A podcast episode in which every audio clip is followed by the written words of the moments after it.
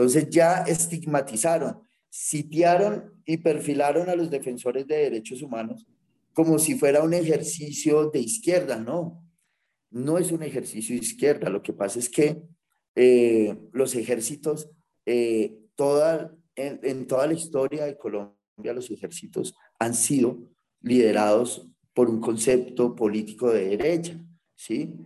Y entonces a los que les ha tocado defender los derechos humanos por esas graves violaciones que hacen esos ejércitos, es pues a los que le hacen contracorriente a ese modo de ver la vida o modo de ver el Estado o modelo económico, ¿sí? social y político. Entonces, eso nos ha puesto a los defensores de derechos humanos en, en diferentes lugares, pero ojalá la derecha aceptara algún día que de allí también provienen los derechos humanos, y me lo han dicho maestros durísimos, y dice, ojalá la derecha acepte que ellos son los creadores de los derechos humanos también, entre otros.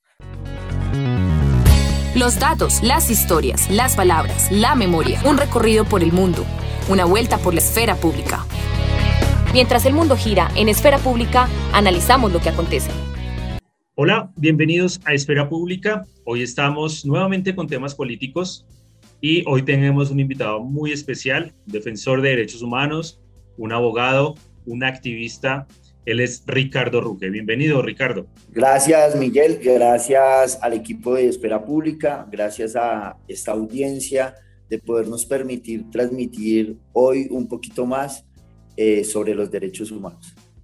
Bueno, vamos a hablar entonces de los derechos humanos. Es una vaina que lo dice todo el mundo, pero nadie sabe qué es en sí.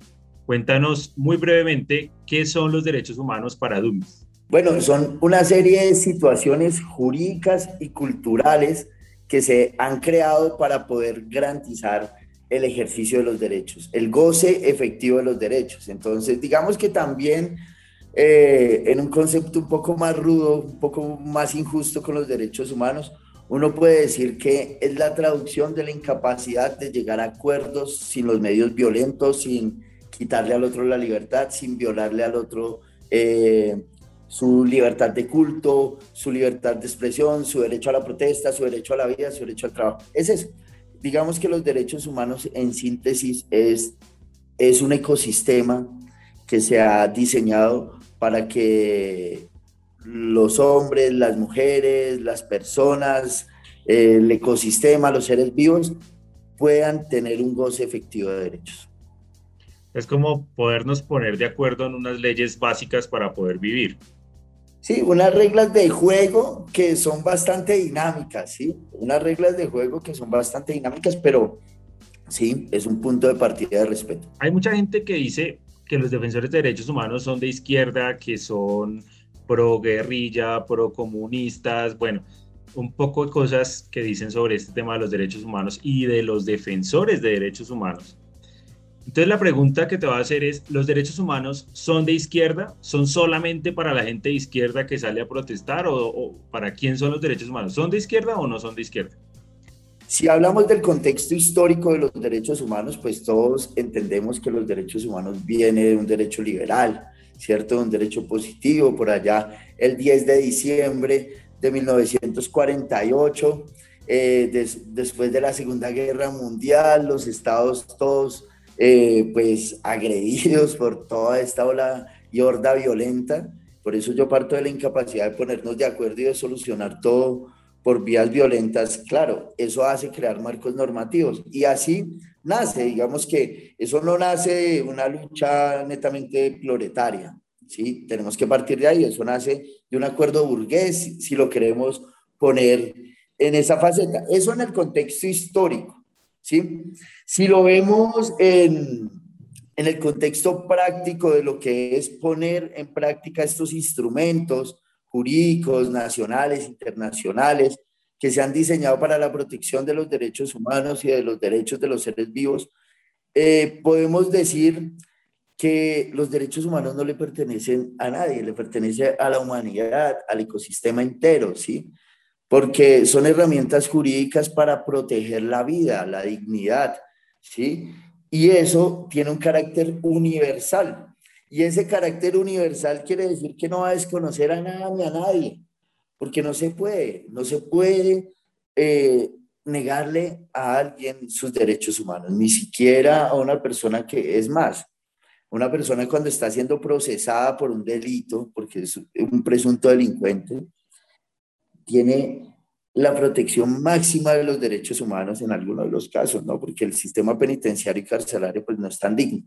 Pero en lo procesal, digamos, en eso, se trata de, proteger también esos derechos. Entonces es para todo el mundo y para todos los seres vivos, que es otro concepto que el, derecho internacional de los derechos humanos y los derechos humanos han tratado de evolucionar y es que no solo los humanos tenemos derechos, ¿sí? Y unas garantías sociales para poder ejercer eso que han denominado el derecho a la ciudad, eso que han denominado ese conjunto de situaciones sociales para uno ser feliz, ¿sí? Entonces, no solo el ser humano, sino todo el conjunto de seres vivos y todo lo que nos rodea también tiene un marco normativo que hay que respetar. Entonces, decir que es Mamerton, no, ahora vamos a otro contexto.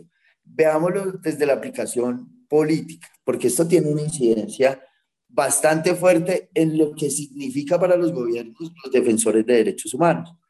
Y comenzamos a, a, ver, digamos, con fuerza o se puso en boga también un poco el tema de los defensores de derechos humanos, un poco cuando inicia el Plan Patriotas en Colombia, en cabeza del doctor Álvaro Uribe Vélez, ¿sí? Donde, claro, aparecen una serie de situaciones de graves violaciones a derechos humanos en, el sur de Colombia y las únicas personas que hacían denuncia en esa época cuando las comunicaciones eran muy limitadas, pues eran los defensores de derechos humanos con sus oficinas en las cabeceras municipales tratando de hacer defensa, reportería, labor humanitaria en zona de conflicto donde todos los días moría gente ¿sí? Entonces, un poco para repeler la acción de los defensores de derechos humanos, salen irresponsablemente líderes políticos a decir que los defensores humanos tenían nexos con la guerrilla. Entonces, claro, eso puso eh, en riesgo la vida de muchos defensores de derechos humanos, ¿sí? Entonces ya estigmatizaron, sitiaron y perfilaron a los defensores de derechos humanos como si fuera un ejercicio de izquierda, no, no es un ejercicio de izquierda, lo que pasa es que eh, los ejércitos, eh, toda, en, toda la historia de Colombia, los ejércitos han sido liderados por un concepto político de derecha, ¿sí? Y entonces a los que les ha tocado defender los derechos humanos por esas graves violaciones que hacen esos ejércitos, es pues a los que le hacen contracorriente a ese modo de ver la vida o modo de ver el Estado o modelo económico, ¿sí? social y político. Entonces, eso nos ha puesto a los defensores de derechos humanos en, en diferentes lugares, pero ojalá la derecha aceptara algún día que de allí también provienen los derechos humanos, y me lo han dicho maestros durísimos y dice, ojalá la derecha acepte que ellos son los creadores de los derechos humanos también, entre otros. Eh, la hegemonía siempre ha estado del lado de la derecha, ¿no? de la derecha de la mesa. Y pues le toca a la izquierda salir a defender unos derechos que ha adquirido por el simple hecho de ser humano y de hacer parte eh, de ese ecosistema como tú lo mencionas, ¿no? Eh, por ejemplo, hablemos de explotación minero-energética, ¿cierto?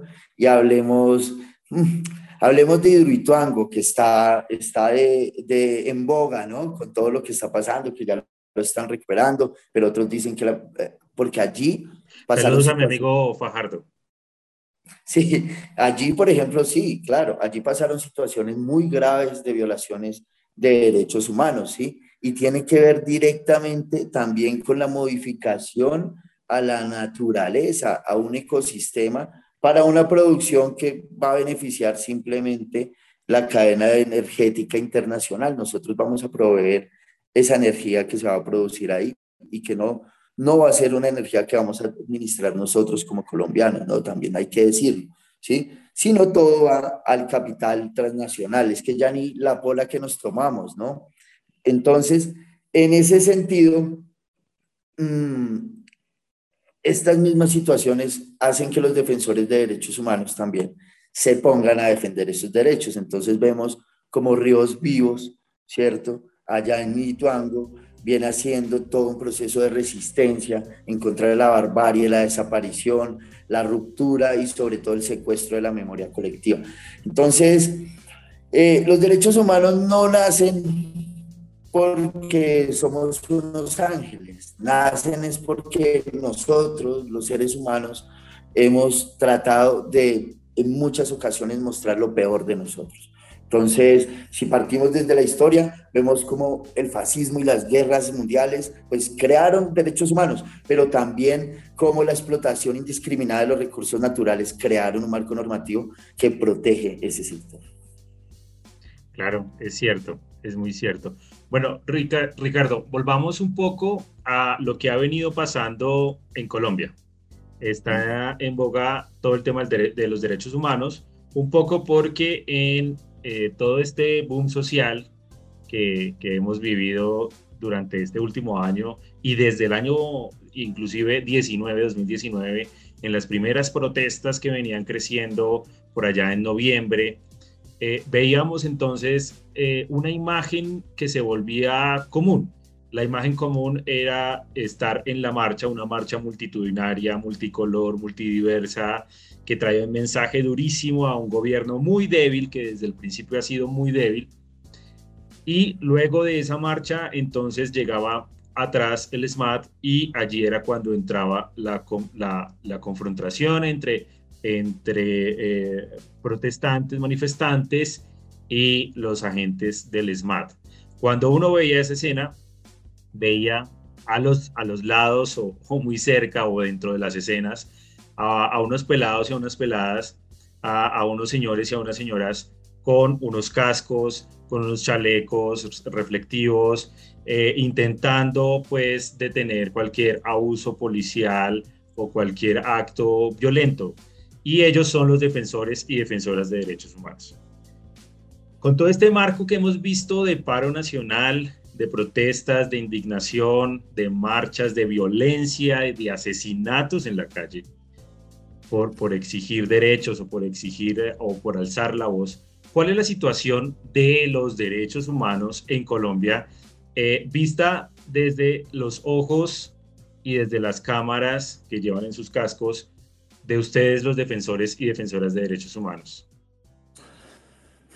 Claro, eh, esto es un tema que, que yo sé que ha puesto a llorar a muchos colombianos, ¿sí?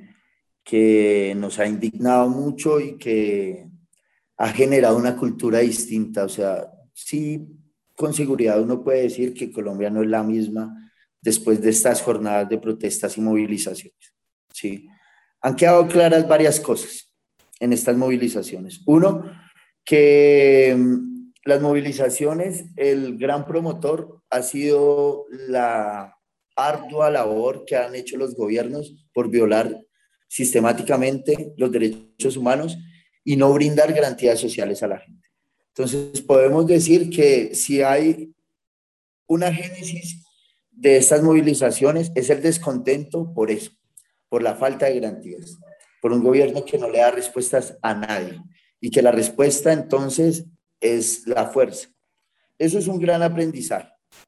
Otro gran aprendizaje es que en la labor de defensa de derechos humanos, ¿sí?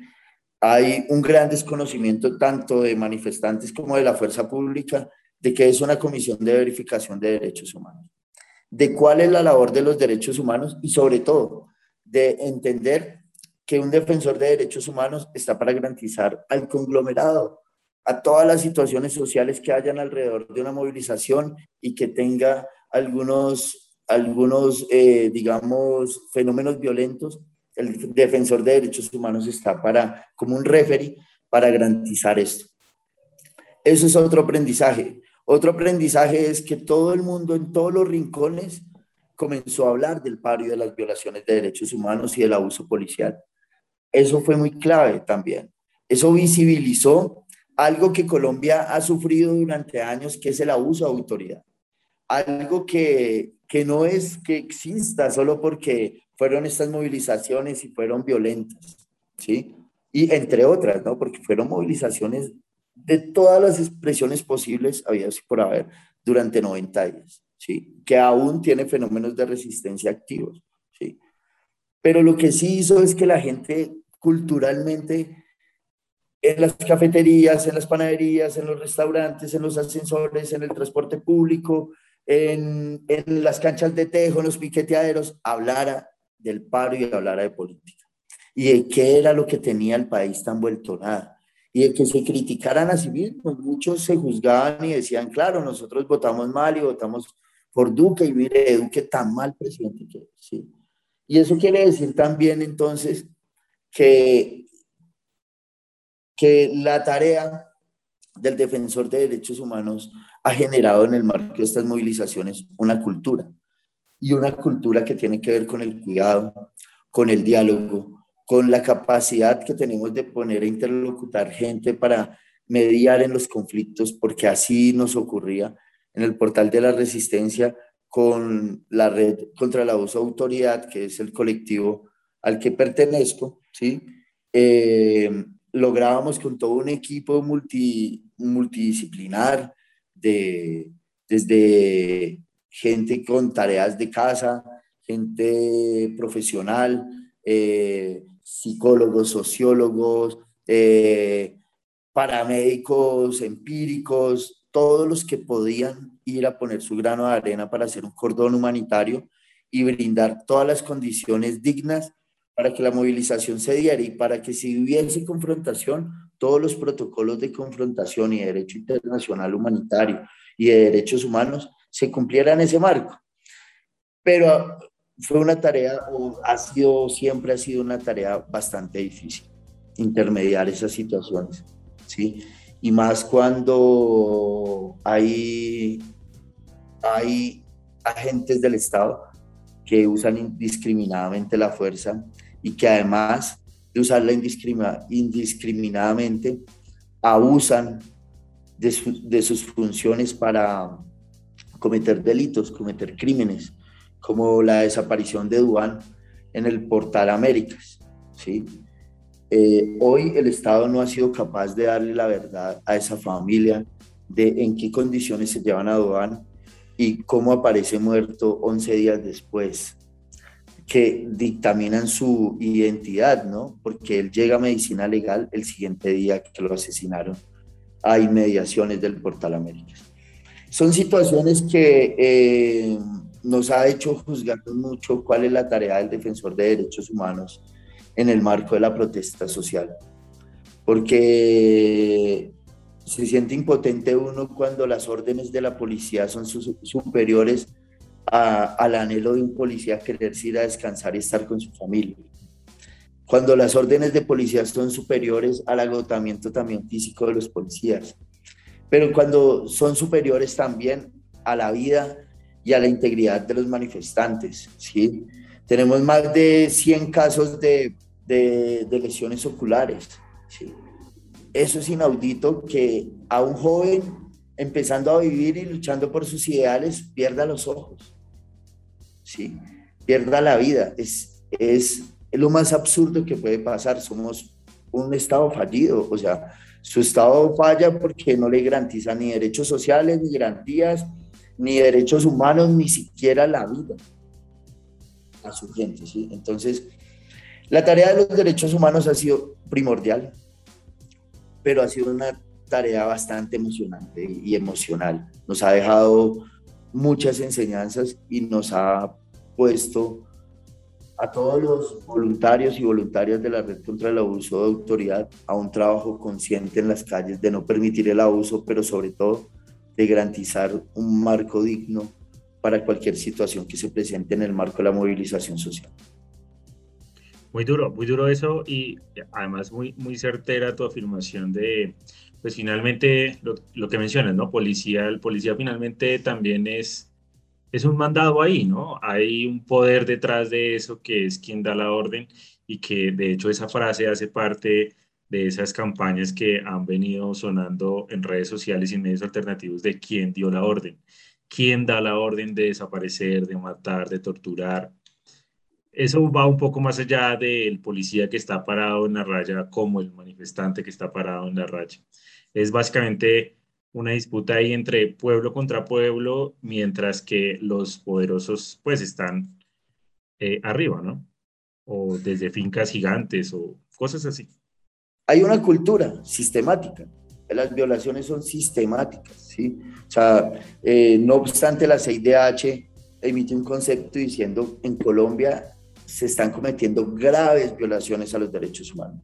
Personas quemadas, personas torturadas, Vimos, todos vimos morir eh, a, Javier Ordóñez, todos lo vimos morir, todos vimos morir a Dylan, todos hemos visto morir centenas de ciudadanos por parte del uso indiscriminado de la fuerza de la policía y eso es algo sistemático. Eso no son hechos aislados, no son casos fortuitos, no son manzanas podridas, es toda una política y una cultura policíaca del enemigo de ellos son el enemigo. Hay que irlos a disolver, hay que irlos a romper, hay que infiltrarlos, hay que romper. Esa es la cultura y hoy hay que ratificar vehementemente que la policía necesita un cambio. Cuéntanos eh, si, digamos, alguna persona quiere ver una película, una serie, eh, para identificar cuándo y cómo se violan los derechos humanos, ¿cuál nos podrías recomendar? Pues una clásica, ¿sí? Esa yo creo que está como en, en la programación neurolingüística de, de, de, todas las personas y es la estrategia del caracol, ¿sí? Ahí está en la práctica, en lo técnico, lo que está funcionando hoy. Un aparato judicial al servicio de los intereses de unos pocos, ¿sí? Un ejercicio policío abusando de los derechos a la vivienda de unas personas y violando el debido proceso. Entonces, si alguien quiere indignarse y alguien quiere aprender por qué la gente en este país se revela, tiene que ver la estrategia del caracol, porque así como a ellos le quitaron la vivienda, se las han quitado a muchas personas, muchas víctimas, muchos desplazados, muchas personas sin oportunidades, muchas personas defraudadas.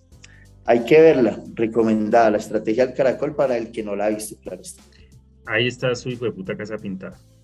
Sí, ahí está, sí, ahí está su hijo de puta casa pintada. Eso es verdad. Así es. Así es cuando en un estado eh, tiene más valor un ladrillo que una vida humana. Excelente, Richie. Muchas gracias por acompañarnos hoy en Esfera Pública. Si quieres dejarnos tus redes, tus datos, para seguir en contacto? Claro, para todas las personas en todas las redes, Twitter, Instagram, todas. Ruge, arroba, Ruge participa. Así me encuentran en mis redes, sigan, por ahí subo contenidos, por ahí hablamos paja también. Muchas gracias a toda la audiencia, a los que reproducen esto, a los que comparten, a Esfera Pública por seguir abriendo espacios para la discusión crítica y para construir país. Gracias, Miguel. Gracias a todos. Gracias a todos. Ahí entonces seguimos en contacto con otros temas. Vamos a activarnos un poco más con estos temas políticos y sociales que hacen falta para analizar, porque recuerden que en esfera pública, mientras el mundo gira, nosotros analizamos lo que acontece. Muchas gracias. Chao Richie, chao gente. Esfera pública 180 grados de información y 180 grados de análisis. Mientras el mundo gira, en Esfera Pública analizamos lo que acontece.